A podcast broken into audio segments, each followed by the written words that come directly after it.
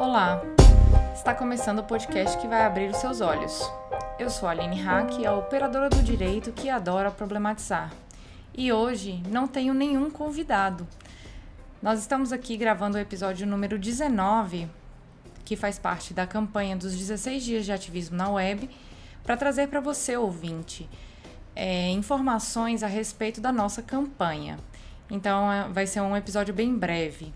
Nós participamos da campanha dos 16 dias de ativismo para o fim da violência contra as mulheres, que é divulgada pela ONU, né? E, é, e tem 160 países signatários. É, nós do Olhares Podcast, nós criamos a ação Ativismo na Web, representada pela hashtag do mesmo nome, para promover um ativismo na internet, né? É importante a gente ressaltar que a campanha dos 16 dias de ativismo contra a violência de gênero, ela tem por objetivo sensibilizar e mobilizar o público em todo o mundo para conseguir uma mudança em relação à violência sofrida pelas mulheres. Esse ano a campanha do secretário-geral da ONU convidou a pintar o mundo de laranja, usando assim a cor laranja para a campanha, né, como símbolo de um futuro brilhante, sem violência. Nós do Olhares Podcast participamos, nós criamos um projeto né? Ele foi divulgado na internet, o projeto na íntegra, junto com convite, com spots para alguns podcasts divulgarem. Fizemos convites também para usuários de YouTube, de Instagram e usuários que é, utilizam todas as mídias sociais, as redes sociais, né? E aí, nesse episódio, eu gostaria de falar um pouquinho sobre o simbolismo da criação das datas que marcam esse período. É, se nós formos observar, aqui no Brasil, a campanha dos 16 dias de ativismo, na verdade, tem 20 dias. Ela tem início no dia 20 do 11 e vai até o dia 10, né? E essas datas comemorativas, elas são datas escolhidas para relembrar eventos históricos, conquistas importantes ou lutas que ainda estão sendo travadas dentro de um grupo. Muitas possuem alcance internacional, enquanto outras podem ser específicas para algum país ou região. Aqui no Brasil, dia 20 do 11 é o Dia da Consciência Negra. Foi criado em 2003, incluída no calendário escolar, até ser oficialmente instituído no âmbito nacional mediante a Lei 12.519 de 2011, sendo feriado em cerca de mil cidades em todo o país e nos estados de Alagoas, Amazonas, Amapá, Mato Grosso e Rio de Janeiro através de decretos estaduais. Essa data ainda não é feriado nacional, mas ontem nós estivemos na Câmara dos Deputados para conversar é, com a Talita. Pessoal, na correria da gravação do episódio, eu acabei esquecendo de mencionar quem é a Talita. A Talita Vitor, ela é assessora parlamentar da liderança do PSOL e eu tive o prazer de estar com ela conversando sobre as propostas legislativas um dia antes da gravação desse episódio. Então, para você não ficar perdido no nome, porque eu vou mencionar o nome dela aí umas duas vezes, já fica apresentada a Talita. Obrigada. E ela nos falou que essa, é, existe um projeto de lei para tornar o Dia da Consciência Negra um feriado nacional. Até o presente momento são os estados que decidem se haverá feriado ou não, né? Ele é determinado por decretos estaduais. Essa ocasião ela é dedicada à reflexão sobre a inserção do negro na sociedade brasileira e foi escolhida essa data para coincidir com o dia atribuído à morte de Zumbi dos Palmares em 1695. Tá? Então a gente faz, a, é, faz esse, essa lembrança aí. Dia 25 do 11, que é o Dia Internacional pela Eliminação da Violência contra a Mulher, ele celebra-se é, internacionalmente e tem como objetivo denunciar a violência contra as mulheres no mundo todo e exigir políticas em todos os países para a erradicação. Conforme eu já falei, a ONU ela incentiva a visibilização dessa data, né? É, caso vocês não saibam, ouvintes, a ONU ela propõe é, medidas anualmente, faz sugestões em relação aos direitos humanos nos países. E eles fizeram uma sugestão nesse ano que todos os dias 25, né, 25 de todos os meses do ano, fossem fosse dada a visibilidade a respeito da violência de gênero, ou seja, que ultrapassasse o período dos 16 dias de ativismo para que em todos os meses, no dia 25, se tornasse um dia simbólico é, para a prática da não violência, para o combate à violência contra a mulher. Esse convite pra, para o combate da violência contra a mulher foi iniciado pelo movimento feminista latino-americano em 1981 para marcar a data que foram assassinadas em 1960 as irmãs Mirabal na República Dominicana, a pátria Mercedes Mirabal, Minerva Argentina Mirabal e Antônia Maria Teresa Mirabal foram dominicanas que se opuseram à ditadura de Rafael Leônidas Trujillo e por isso foram assassinadas.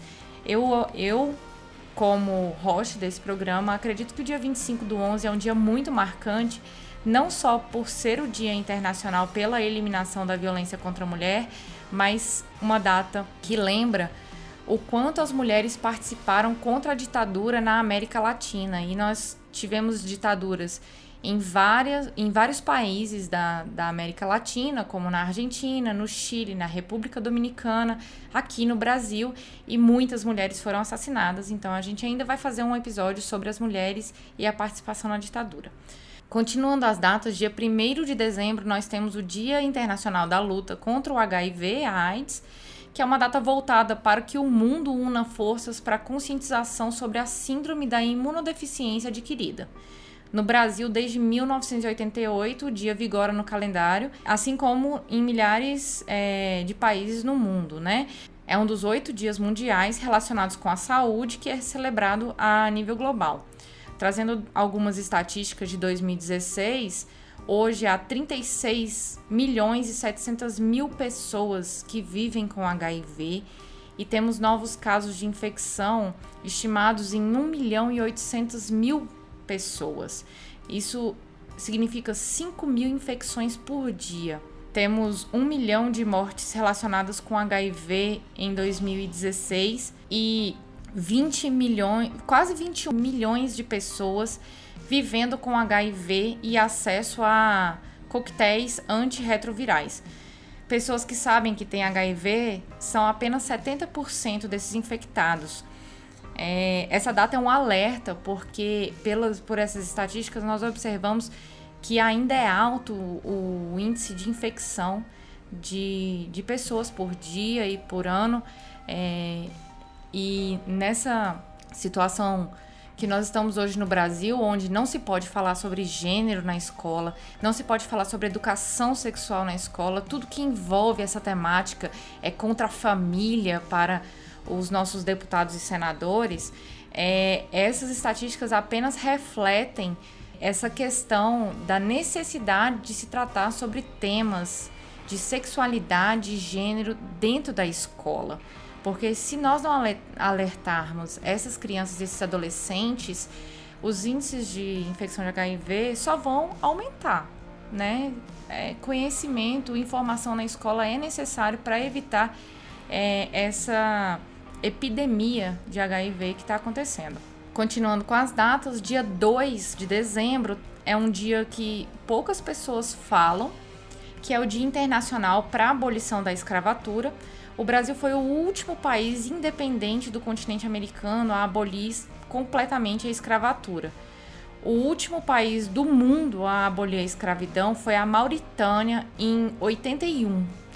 Apesar desses progressos registrados, a abolição da escravatura ainda é uma meta no século XXI, constituindo-se o dia 2 de dezembro uma um momento de reflexão e luta contra essa realidade. Nós aqui do Olhares falamos um pouco sobre a escravidão e o tráfico de mulheres no episódio das promotoras legais populares. Se você ainda não conferiu, ouvinte, você pode, você pode verificar, pode ouvir que a escravatura ela ainda se faz sentir nos dias de hoje de várias formas seja pelo trabalho forçado, a servidão obrigatória, tráfico de crianças e mulheres, prostituição, escravatura doméstica, trabalho infantil, casamentos com, é, combinados, né, arranjados, entre outros.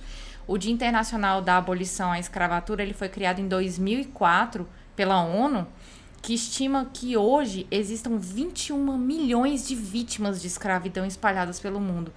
Então é uma coisa para a gente pensar nesse dia 2 de dezembro, que a escravidão é uma coisa que ainda existe, né? Uma violência que muitas mulheres sofrem e tá lá o episódio das promotoras legais populares para lembrar é, a gente a respeito disso, né? Dia 6 de dezembro, é, igual eu falei, nos 16 dias de ativismo, é, tem algumas datas que elas não são comemoradas, comemoradas, né, entre aspas, é, não são lembradas a nível internacional e dia 6 do 12 nós temos uma data nacional, que é o Dia Nacional dos Homens pelo Fim da Violência contra a Mulher. Ele foi instituído em 2007 pelo Decreto 11.489.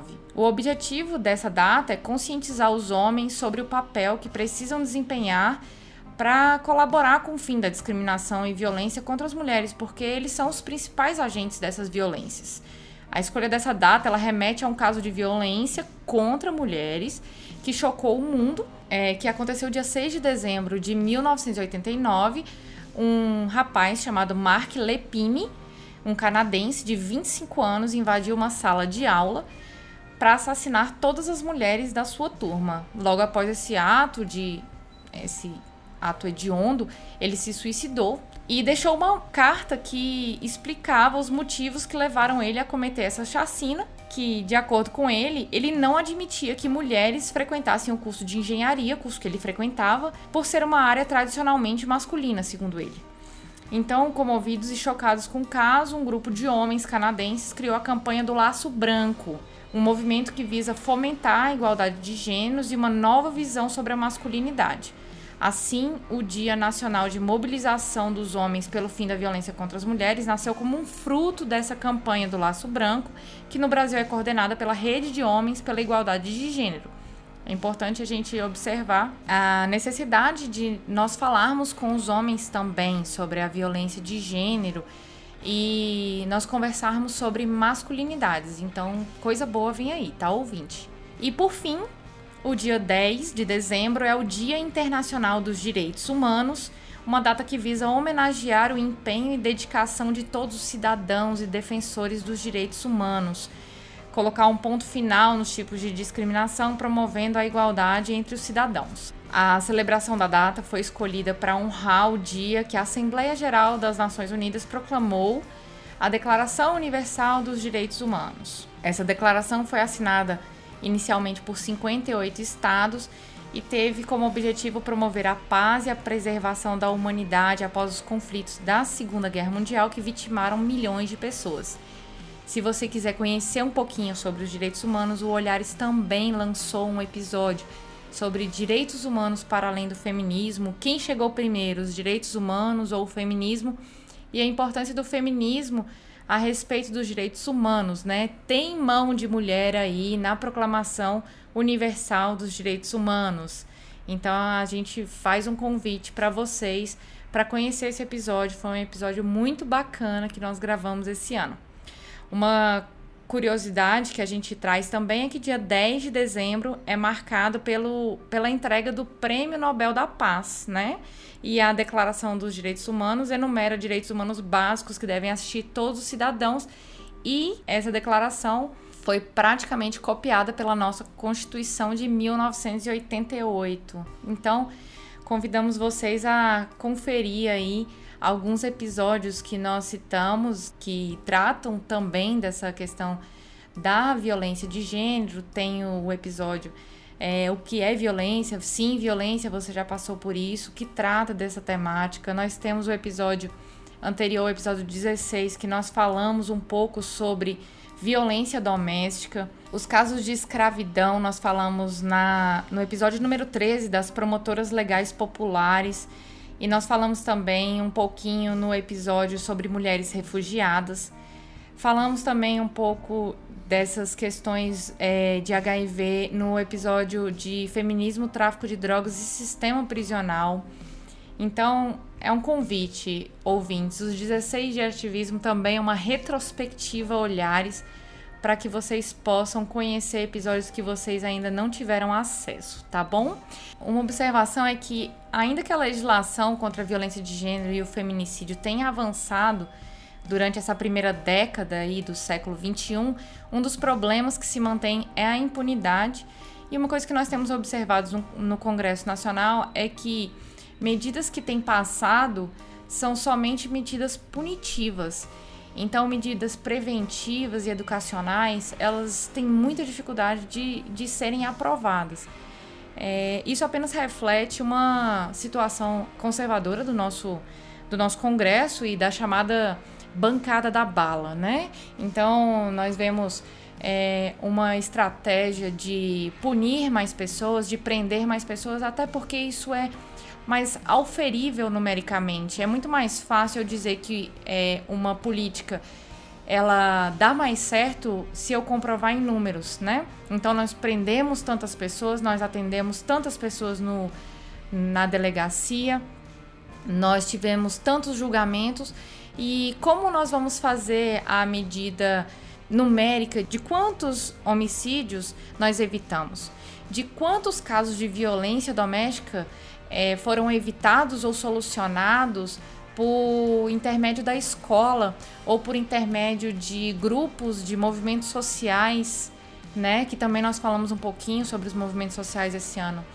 Então, é, veja só, ouvintes, nós temos muita dificuldade de colocar isso em números. E para trazer isso para a população, ainda se torna mais difícil. Eu não estou dizendo que as estratégias da bancada, das bancadas do Congresso Nacional, seja na Câmara ou seja no Senado, são melhores por serem punitivistas. Muito pelo contrário. Nós do Olhares nós acreditamos que a informação é prevenção sim. Tanto é que uma das frases que nós defendemos nesses 16 dias e convidamos é, aos usuários da internet para tweetarem, para postarem na, no Facebook, ou no Instagram é que informação é prevenção. Então nós acreditamos aqui no Olhares que essa informação que nós passamos para vocês é uma forma da gente prevenir a violência contra as mulheres. Por outro lado, é, ainda muitos países têm legislações precárias, não só no Brasil, mas em todo o mundo nós conseguimos observar isso, tanto na abordagem através das políticas públicas, que essa abordagem ela não é transversal, e muitas vezes é insuficiente, como a abordagem legislativa, né? O, o Brasil ele ainda é considerado pela ONU é, como possuidor de uma das melhores legislações pela prevenção da violência contra a mulher, mas mesmo assim, é, como nós falamos no episódio de violência doméstica, é, existe um viés punitivista, né? As, é, as varas de violência doméstica, os juízes, os operadores do direito, as delegacias, elas têm essa expectativa punitivista e muitas vezes é, se esquece de todo o conjunto de prevenções que a Lei Maria da Penha pode trazer. Esse ano nós tivemos é, algumas inovações legislativas, como é, trazer punições também, olha aí o caráter punitivista, para aqueles agressores que não cumprem a medida protetiva. Nós tivemos um, é, uma tentativa também de punir agressores, e aí eu vou colocar não só em, no âmbito de violência doméstica, mas também do, das agressões virtuais. Então, é, a legislação brasileira também está tentando coibir a violência dentro das mídias, dentro da internet. Está avançando a passos lentos, como todos os direitos relacionados às mulheres. E ainda nós observamos que há um entrave muito grande em relação às deputadas e às senadoras e seus projetos, principalmente quando eles envolvem gênero. Uma, uma notícia que eu tive ontem, é, quando eu compareci lá no, no Congresso, é que toda, todo projeto de lei que tem a palavra gênero, ele é automaticamente vetado por alguns, é, por alguns senadores e deputados. Imagine se você. Eu, na hora, me veio uma, uma ideia, assim, muito para além das questões de gênero que envolvem é, homens, mulheres, a comunidade LGBT, mas, tipo, outras, outras coisas que envolvem gêneros no sentido de gênero mesmo, de especificidade, sabe? Imagine gêneros alimentícios, gêneros farmacêuticos, né? Imagina se eles já fazem essa, esse Ctrl F aí e já tiram, ó, oh, isso aqui, esse projeto tem a palavra gênero, então nós vamos excluir e não analisam mais nada. A, a pessoa com quem eu conversei ontem, ela trouxe essa informação. Imagine só, né, ouvinte, como, como está é, a cabeça dessas pessoas que nós elegemos, né?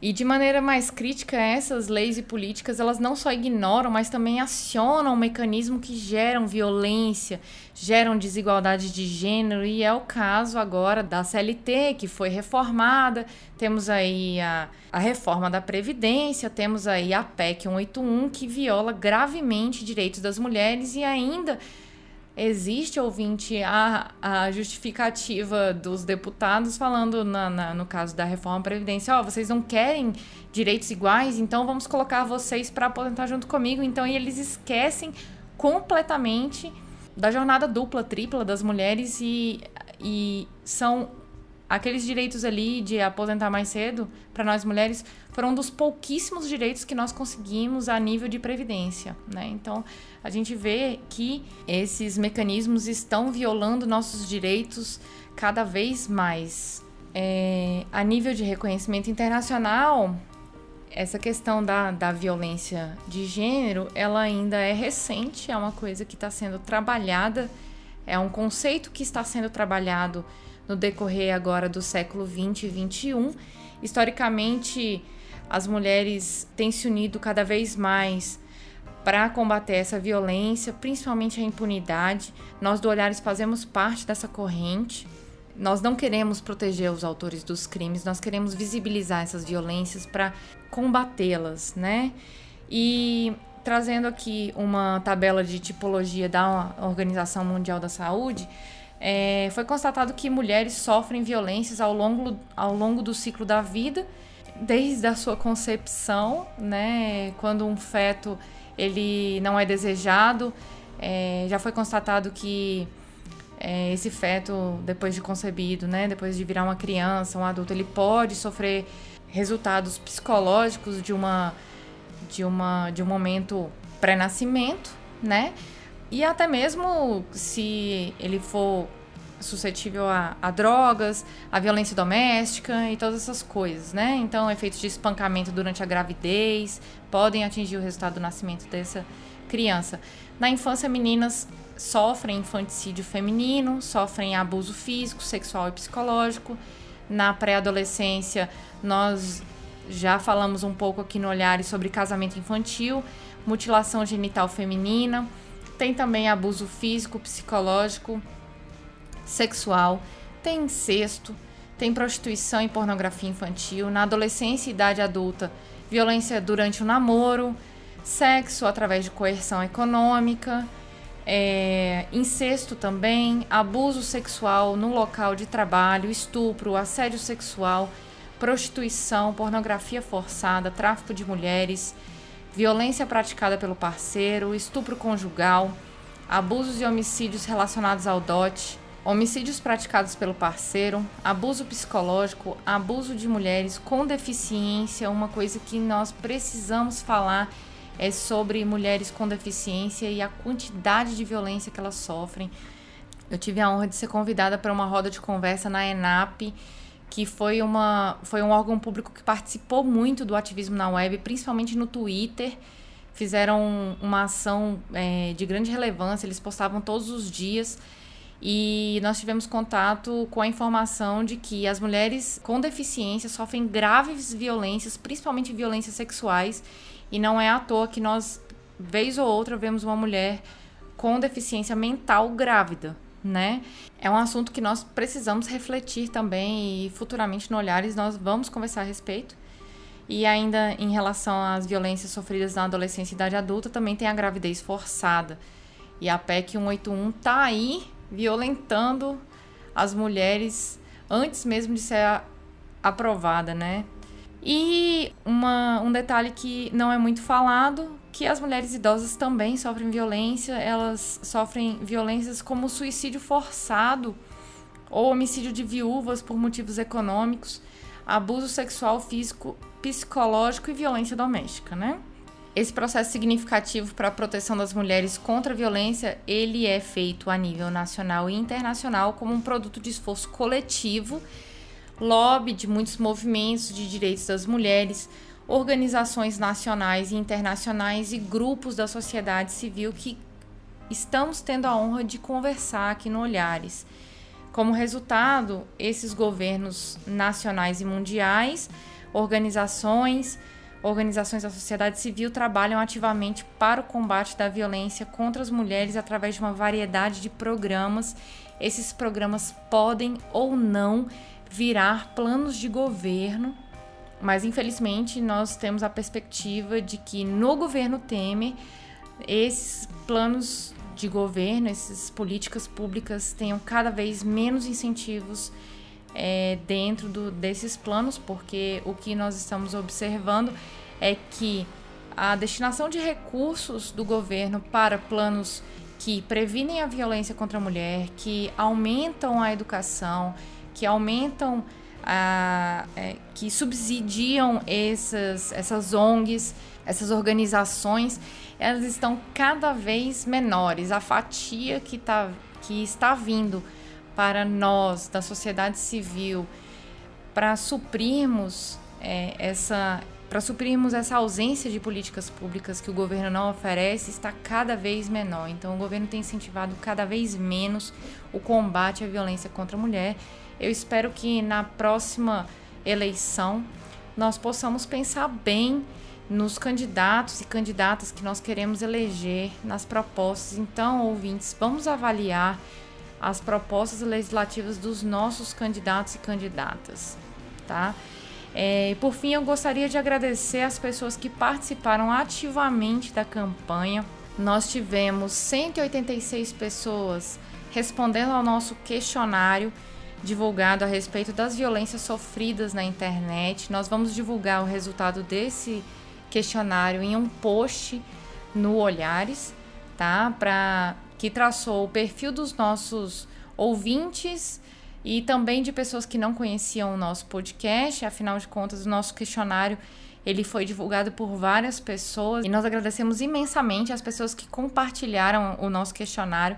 É, esse questionário ele vai futuramente contribuir para a elaboração de novas pautas, levando em consideração as pessoas que estão acessando a internet, que estão utilizando a internet nós queremos também agradecer as pessoas que, que participaram ativamente no Instagram.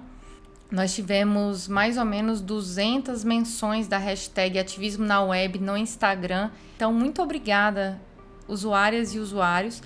No Twitter também, quem postou a frase, quem postou as frases que nós sugerimos. É, quem disse, quem mencionou apoio à campanha, muito obrigada. É muito importante essa participação. E eu gostaria de nomear aqui é, os podcasts que, que participaram ativamente da campanha. Eu vou deixar os nomes dos podcasts que participaram, especialmente aqueles que divulgaram nosso spot, gravaram episódios com recorte no tema desses 16 dias e também nos chamaram para participar e divulgar a campanha. Vou nomear aqui pela ordem conforme foram participando. Então vamos lá. Taverna do Beholder Cego, nós participamos lá, foi muito bacana, falamos sobre machismo no RPG. Obrigada ao X-Spoilers que divulgou o nosso spot, HQ da Vida, Programa.g, nós também participamos lá no episódio da Mari Angelou, da Maia Angelou, no Projetando, no NBW, nós tivemos um espacinho nos 5 minutos e depois o André divulgou a campanha no episódio 132. O Vira Casacas, que falou sobre ditadura militar e outros episódios também. O Crentaços aproveitou a campanha para divulgar vários episódios que eles falaram sobre é, direitos da mulher e fizeram um episódio muito bacana sobre sexualização infantil.